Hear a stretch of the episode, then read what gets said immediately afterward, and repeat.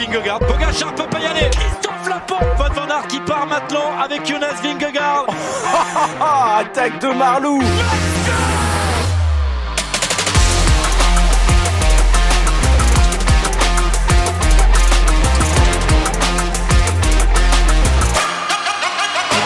Bonjour, bonjour à toutes et à tous. C'est parti pour le débrief de la 20e et avant-dernière étape du Tour de France. Une étape à la gloire de Thibaut Pinot qui a été célébrée sur ces routes des Vosges. On va en parler avec François Pierre Noël. Salut FP. Salut Guillaume, salut à toutes et à tous. Bon, euh, tu enregistres, on enregistre ce podcast, tu es euh, à la Madeleine, au Feria de Mont-Marsan. Donc voilà, on va en profiter, tu vas nous faire vivre un peu cette ambiance aussi autour de toi. Euh, bon, Je me suis un peu éloigné quand même. On, entend, on entend, tu t'es un peu éloigné, heureusement. C'était la journée de Thibaut Pinot quand même. La journée de Thibaut Pinot, et puis je sais pas si ce que tu en as pensé, je, trouvais que ce qu'on l'étape, on sentait un peu un côté classique, tu sais. ce côté, voilà, que c'était tout peut-être pour l'échapper, on s'en a cru à Thibaut Pinot, on s'est dit que même Warren Barguil jouait le jeu à un moment donné de la victoire de Thibaut Pinot. et puis effectivement entre tactique incompréhensible euh, côté H2R euh, que tu as souligné dans un tweet hein, évidemment. et puis euh, et puis après les, les, leaders du général qui cherchent à jouer la victoire d'étape, c'était trop compliqué. Donc ouais, c'était le Thibaut Pinot Day on va dire aujourd'hui. Ouais c'est ça. Moi c'est un peu l'étape que j'attendais. J'ai pas été surpris. Au final c'est les favoris du général qui se jouent la, la victoire avec la victoire de, de Tadej Pogacar.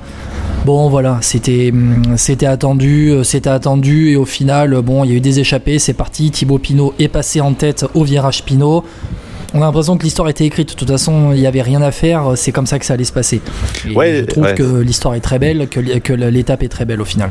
L'étape est très belle, mais il manque. Il y a un goût d'inachevé quand même, non? Bah, Pour euh, le goût d'inachevé, c'est quoi? C'est Thibaut Pinot qui gagne au Markstein Ouais, voilà. Je pense que c'est quand même ça, parce que mine de rien, en fait, il y a beaucoup de choses qui jouent en sa défaveur aujourd'hui, et c'est ça qui est le plus triste. Bah, c'est qui euh, on va pas faire de fausses euh, polémiques. Euh, on va pas dire que c'est AG2R qui a enterré Thibaut Pinot.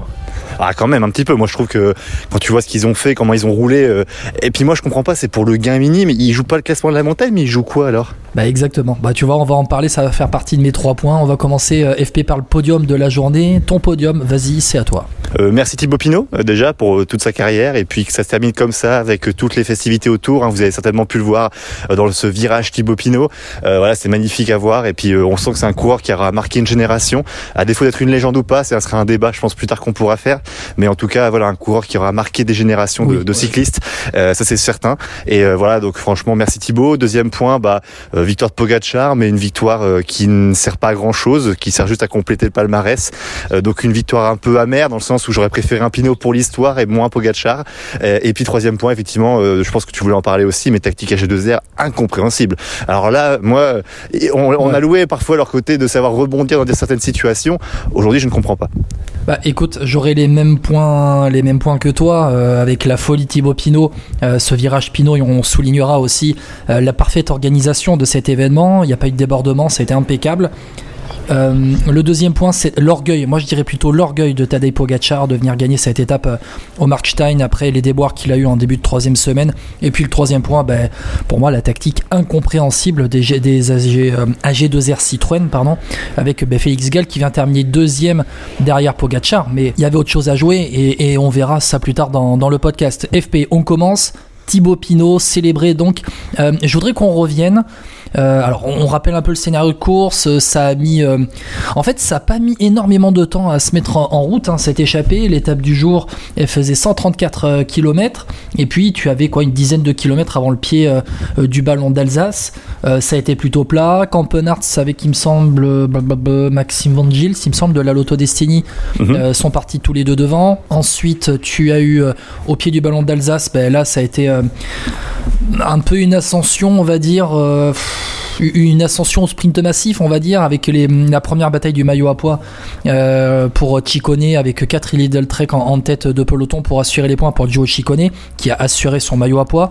Et on verra parce que ça va être un peu mon troisième point aussi avec, euh, Félix Gall et AG2R. Mais on a eu euh, ensuite une échappée qui s'est dégagée et Thibaut Pinot qui a mis étape dans cette ascension. alors je crois que c'est le col de la Croix des Moinas en deuxième catégorie euh, et c'est à ce moment-là où donc il y a Kung qui était à l'avant, euh, il y a Madouas qui part, il y a Thibaut Pinot qui part et là ensuite les trois et Thibaut Pinot revient.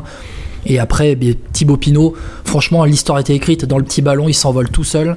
Il c'est même pas qu'il caresse les pédales, il vole à ce moment-là. Il vole l'histoire écrite parce que. Et c'est là, je me, je me de te couper à ce moment-là, tu pourras juste reprendre après, mais je trouve que tu trouves pas que c'est là où on voit le cyclisme, c'est là où c'est le plus beau. C'est, c'est pour ça que je te parlais de sentiment de classique. C'est, tu sais, comme parfois il y a des coureurs, on dit ils doivent gagner cette course-là. Je vais penser à Peter Sagan longtemps à Paris-Roubaix.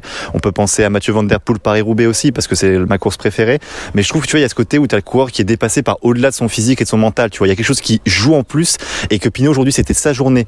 Et au final, il gagne pas, mais comme tu dis en fait, c'est qu'aujourd'hui c'était sa journée. On ne sait pas pourquoi certainement c'était dans son coin, ça jouait énormément, mais physiquement, on sait que c'était pas le plus fort, mais aujourd'hui c'est sublimé en fait. Et t'as ce côté imprévisible qui fait la beauté du vélo, je trouve. Tu sais, le moment où bah ça c'était pour lui aujourd'hui en fait. En fait, c'est ça qui était beau. Complètement. Mais en fait, pour Thibaut Pinot, la ligne d'arrivée, elle était à cet endroit-là. Elle était à c'est quoi, à un kilomètre et demi de la du sommet du euh, du, du petit ballon. Euh, donc euh, on était, on était, on était, on était, allez, on était une vingtaine de 17 km de l'arrivée, je crois.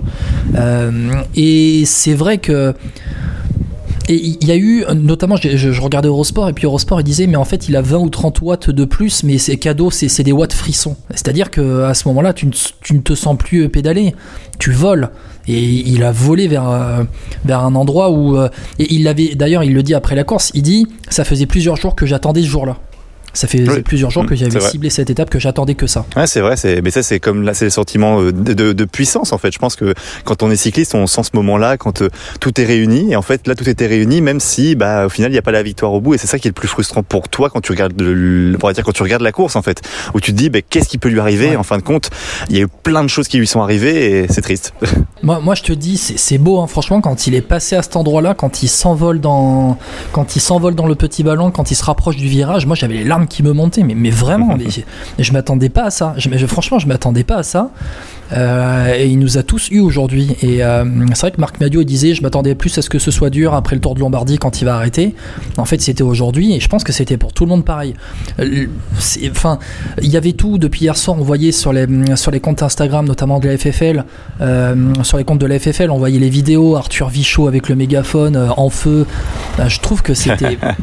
c'était il y avait quelque chose de mystique il y avait vraiment quelque chose de mystique l'idole qui passe et tout le monde qui vibre et tout le monde il y en a il y en a qui sont venus des quatre coins de la France, rien que pour voir Thibaut Pinot dans un virage du petit ballon. Oui, mais c'est parce qu'on que... on, est une génération qui n'avons pas connu non plus des grands grands coureurs et je pense que ça joue aussi parce que et on était marqué par 2019. Voilà, tout à fait et je pense que ça joue beaucoup. Alors peut-être qu'à l'avenir, on, je nous souhaite hein, qu'on connaisse un, un, équivalent à Bernardino euh, français ou un, un, coureur qui peut remporter un grand tour. Mais Pinot, il nous, aura, fait vibrer autrement et mine de rien, il a quand même remporté une des euh, grandes classiques. Donc euh, c'est ça aussi qui, est, qui compte dans l'esprit des gens. On, verra en fin de saison quand on fera un, un petit podcast spécial Thibaut Pinot pour sa retraite, si on peut parler de légende ou non, là, il faut, ça fait partie euh, des termes parfois qu'il faut nuancer, mais au-delà de ça, Allez, moi je préfère, tu vois, je préfère le mot idole à, légende pour euh, définir. Euh, tu sais, quand on dit l'idole, je trouve qu'il y, a un, y, a un comparatif très intéressant que j'ai entendu aujourd'hui avec Raymond Poulidor dans l'imaginaire.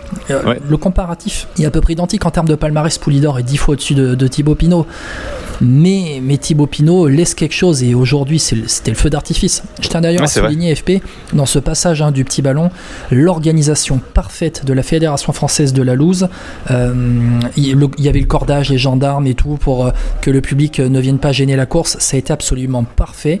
Il n'y a pas eu de débordement et ça franchement, quand on a vu les articles des derniers jours avec euh, le renouvellement du, public, public festif, etc., etc. Ben là on a vu qu'on pouvait avoir un public festif et que tout se passe bien et je trouve que l'événement a été parfait de A à Z. Ouais, je suis d'accord, je suis assez d'accord.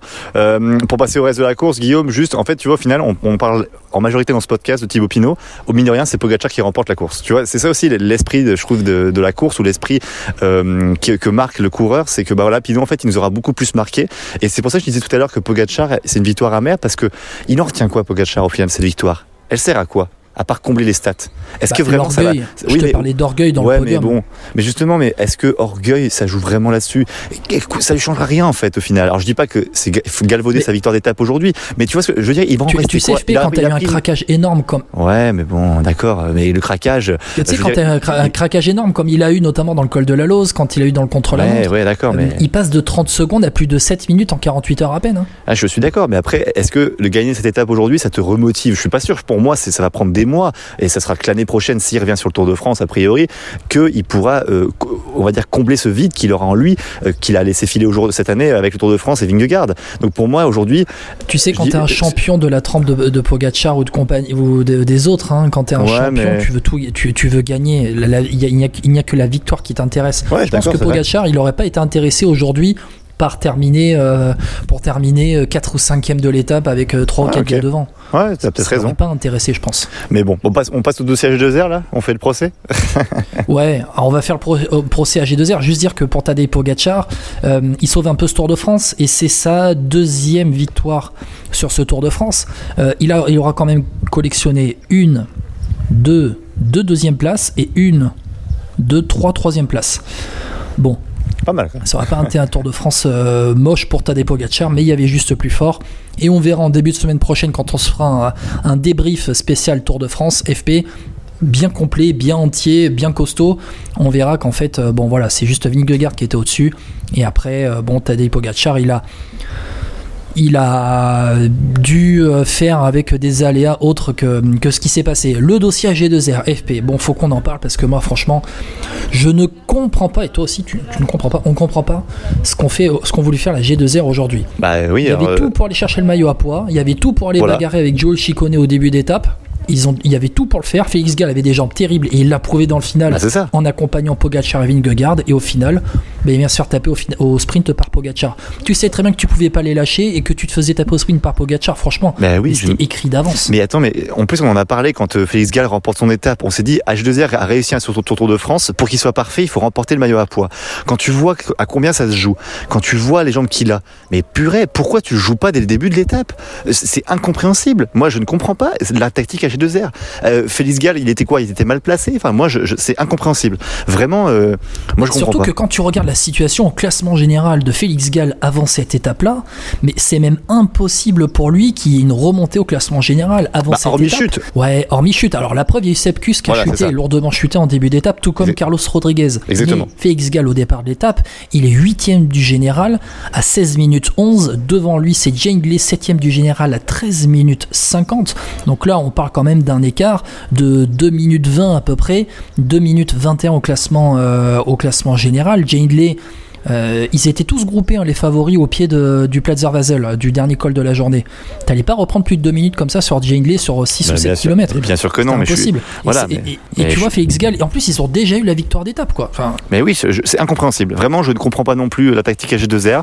Euh, et puis, alors après, est-ce que c'est ce qui fait perdre Thibaut Pinot? Bon, c'est voilà. Est-ce que ouais, les favoris Ben, c'est un peu l'accélé- l'accélération de Félix Voilà. Gall qui fait Ouais. craquer Thibaut Pinot parce que ah oui, tout à, oui, non, parce que c'est lui oui, qui fait le jump pour Oui, revenir sur Je Ça, crois que c'est à 3 ça, km oui, du sommet. Tout à fait, c'est lui qui fait le jump. Mais je veux dire, voilà, c'est Félix Gall, je comprends pas son intérêt aujourd'hui. À part la victoire d'étape, certes, mais comme tu dis, quand t'es avec plus, Pogacar, eu. tu as peu de chances de gagner. Et surtout que lui au sprint, enfin, je veux dire, euh, on sait bien que les dispositions de Pogacar sont quasi- quasiment imbattables, hormis si t'as un, un autre sprinter, quoi. Limite Van Aert, euh, je- j'y croirais plus, mais il faut qu'il le Et là, Van Aert est plus là, donc de toute façon, ça, ça règle le problème. Mais tu vois, donc euh, non, non, je suis incompréhensible. Parce qu'en plus, tu vois, il y aurait même pu y avoir, si Félix Gall n'avait pas roulé comme ça, et que Vi- Vingegaard et Pogacar étaient restés seuls, il y aurait même pu y avoir un attentisme entre Pogacar et, et Vingegaard, puis euh, ça aurait pu profiter à Thibaut Pinot pour garder encore quelques secondes d'avance. Euh, je parle de Thibaut Pinot, mais avec euh, Warren Barguil et notamment Pitcock qui était à, à l'avant. Ouais. Euh, Tom Pitcock. je, je- franchement, je comprends pas. Et je trouve que ça vient gâcher un peu, la- un peu la fin de Tour de France de d'AG2R. Alors c'est un grand mot, hein, gâcher, hein, parce que mais moi, c'est- Ah ouais. c'est- je- j'aurai un petit goût amer dans la bouche en, en parlant de cette fin de Tour de France d'AG2R avec le maillot à poids qui leur tendait les bras, alors que Joe Ciccone il Ouais, a tout fait dès le début, sans concurrence, personne pour le gêner. Alors que franchement, en haut du premier col de la journée, mais mais si Félix Gall termine dans la roue, allez, on va dire, il termine troisième et pas deuxième et prend quelques points. Ben voilà, parce que Skelmosel a accompagné Ciccone. Il y avait tout pour aller chercher le maillot à poids. il y Ah, avait tout. ouais, Ils ont déjà les victoires d'étape. Ouais, je suis d'accord avec toi. C'est vrai que ouais, c'était incompréhensible. Moi, moi, je n'ai pas d'autres mots. hein. Franchement, quand tu vois comment ils ont roulé aujourd'hui, alors à part s'ils croyaient vraiment à la victoire d'étape, mais faut m'expliquer comment tu bats Pogacar. Alors oui, on me dira peut-être qu'il peut avoir encore un jour sans et craquer avant la fin, mais non, quoi. Non, là, tu voyais bien qu'il avait la, le coup de pédale qu'on lui connaît. Donc euh, euh, non, non, je suis franchement, je Et suis assez d'accord. Voilà, c'est dès le début, oui, tout à fait. Donc euh, non, je suis d'accord avec toi. Dès le début, l'équipe a voulu mettre en route pour, euh, Ouais, pour maintenir l'écart. Ouais, voilà. Donc euh, non, vraiment. Euh, incompréhensible. Je répète ce mot. voilà, incompréhensible, ce sera le résumé donc pour l'étape des AG2R. Il fallait faire un troisième point, mais en même temps, c'est vrai que quand on les a vus démarrer, fait X-Gal, on se dit, mais en fait, il fait quoi il, fait quoi? Parce qu'il il va se faire taper au sprint par Pogacar, mais c'était écrit avance. Alors oui, tu me dis, peut-être que Pogacar n'aurait pas été en forme. Oui, mais c'était annoncé que Pogacar allait euh, viser l'étape euh, qu'il avait récupérée, donc euh, à mm. partir de là, bon. Bref, allez, on va pas refaire pendant 110 ans ce qui s'est passé. FP, on va passer au classement et on va passer à l'étape de demain rapidement avant que je te laisse partir, vagabonder au fait de la Madeleine. Et puis bon, ben, peut-être que d'ici là, on se, on se sera rejoint, on verra ça plus tard. les classements, vite fait, donc la victoire de Tadej Pogacar devant Félix Gall, Jonas Vingegaard aujourd'hui, les frères Yates qui terminent à quelques secondes derrière. Adam Yates qui avait roulé pour Pogachar et qui termine à 7 secondes au final. Warren Barguil et Thibaut Pinot qui terminent à 33 secondes avec Pelo Bilbao 8ème. Le top 10 est complété par Tobias Alland de Johannessen qui s'est bien accroché aujourd'hui, euh, qui termine bien ce tour et c'est prometteur pour le, jeune Norvégien, euh, ancien vainqueur du, Tour de, l'avenir, qui aura 24 ans le, mois prochain. Euh, donc Tobias Alland, Johannessen et Rafael Maïchka qui font 9 et 10 parmi les autres favoris. Jane 11, Carlos Rodriguez 12 et Carlos Rodriguez qui a chuté en début d'étape. C'est dans la descente justement du ballon d'Alsace avec Carlos, Carlos Rodriguez avec Sepkus et les deux, je crois que Carlos Rodriguez euh, chute et Sepkus lui roule dessus. Il y a un truc, il y a un truc comme ça. Et ils ont l'arcade explosé. Ils terminent l'étape, euh, l'arcade gauche en sang, le coup de gauche en sang. C'était assez mm. impressionnant de, de, les voir. Le classement général. Alors il y a eu quelques changements. Le changement classement général.